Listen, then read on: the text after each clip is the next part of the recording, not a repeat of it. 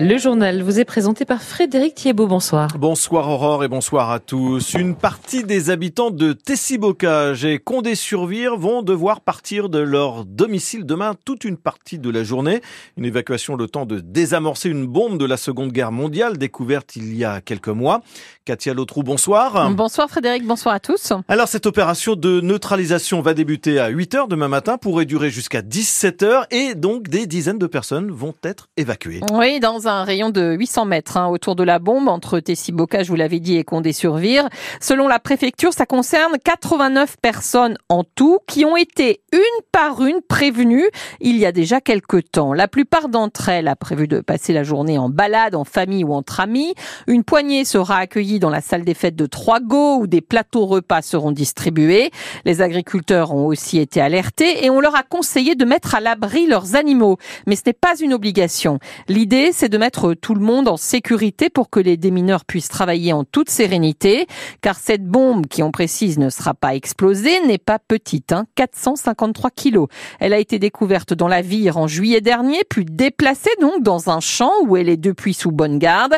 L'intervention des démineurs pourrait prendre deux heures comme neuf, hein, difficile de savoir avant. En tout cas, ce n'est pas la première fois que Condé sur Vire, pour le coup, a affaire à une bombe.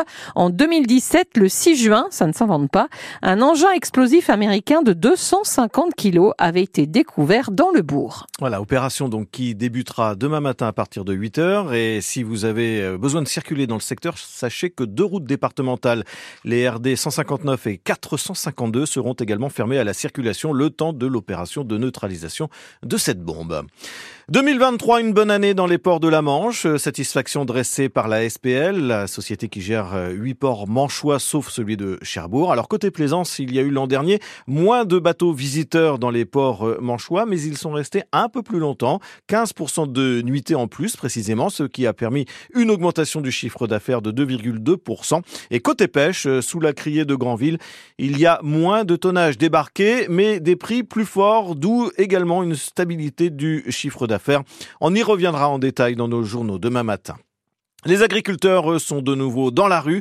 Ils ont manifesté aujourd'hui de Dunkerque à Chalon en Champagne en, passant par Marseille pour maintenir la pression sur le gouvernement à quelques jours de l'ouverture du salon de l'agriculture à Paris. Emmanuel Macron a prévu de recevoir demain à l'Elysée les syndicats agricoles majoritaires FNSEA et jeunes agriculteurs. De son côté, le Premier ministre tentera lui aussi de désamorcer la crise. Gabriel Attal tiendra mercredi une conférence de presse pour faire le point sur l'avancée des mesures annoncées et sur la réécriture du projet de loi agricole.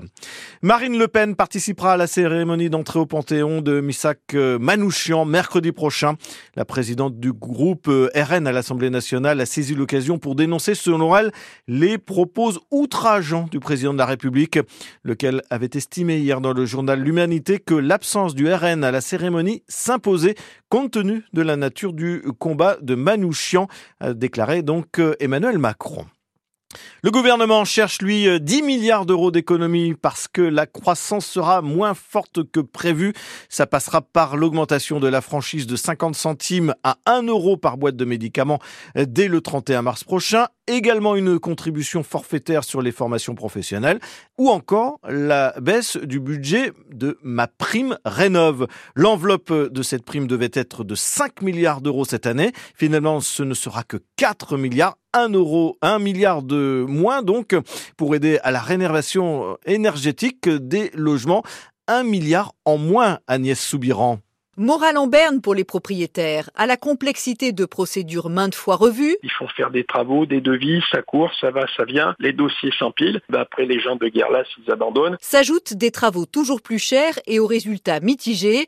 Christophe Demerson est le président de l'Union nationale des propriétaires immobiliers. Moi, ce que je vois partout en France, c'est des gens qui ont fait des travaux et dont les notes ne bougent pas, particulièrement sur les petits appartements. Et comme vous le savez, l'investisseur et le propriétaire, ben, il devient frileux et on le comprend avec l'explosion du coût des matériaux. Même état d'esprit pour les professionnels du secteur. Le problème n'est pas le montant des aides.